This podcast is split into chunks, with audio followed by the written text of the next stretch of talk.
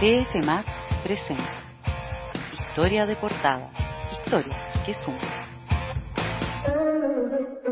Hola, ¿qué tal? Les habla María José López. Bienvenidos a una nueva edición de nuestro podcast Historia de portada de DF. Nos acompañan hoy María José Gutiérrez, Mateo Navas y Nicolás Durante. Partamos con Mateo.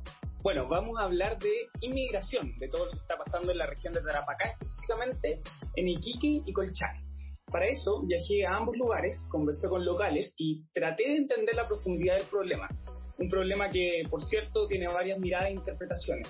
Pero, ¿cómo es la vida de los que ingresaron al país que hoy viven en situación de calle? ¿Qué sacrificaron para cruzar la frontera? ¿Y qué tanto, y, perdón, y por qué tanto los locales critican esta ola migratoria? Esas preguntas tratábamos de responder en una crónica a más de 3.700 metros de altura. Bueno, cambiamos totalmente de tema, pasamos a la industria aeronáutica, donde Nicolás Durante logró comprobar y conocer un negocio que hasta ahora se afinaba en total hermetismo. ¿Qué descubriste, Nicolás? Hola María José, hola a todos. Así es, conversamos con altas fuentes quienes nos confirmaron la que podría ser la nueva gran fusión de la industria aérea regional. Holger Polman, el dueño de Sky Airlines, negoció bajo siete llaves con los fondos Elliott y Caoba para venderles el 40% de la empresa y luego fusionar las operaciones con Avianca, ¿Qué rol jugará Polman en la nueva matriz de Avianca y qué lo convenció de algo que se había negado hace tantos años? Se lo contamos en esta edición. Terrible entonces. María José Gutiérrez, ¿tú qué escribiste para esta edición? Por lo que veo hay eh, mezcla ciencia, empresario, fondos, venture, emprendimiento, de todos los temas de FMA. Exactamente, todos esos temas están mezclados en la nota que escribí sobre el despegue de Sentinel Frontier Investment. Les cuento de qué se trata.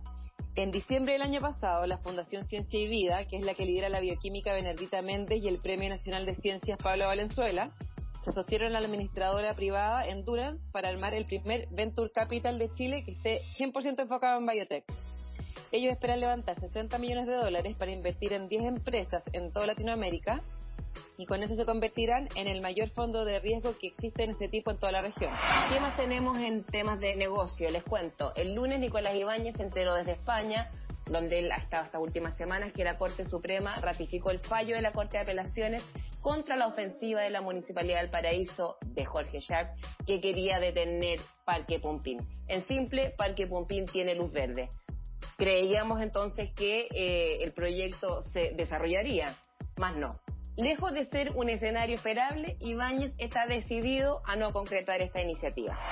Cerremos este podcast con algunos datos de la guía de ocio. Nicolás Durante, ¿qué tenemos de panoramas para este fin de semana? Sí, María José. Primer fin de semana de octubre en Santiago se espera eh, algo de frío, así que ideal para quedarse en la casa abrigado o salir en las primeras horas, siento que queda, por supuesto, cuidándose lo necesario.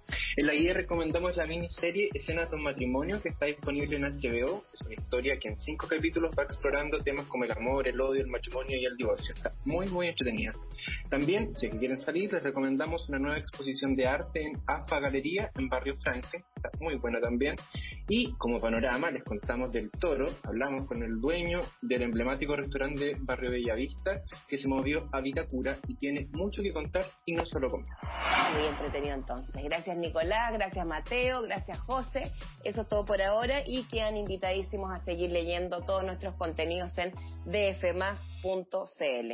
Que tengan buena semana.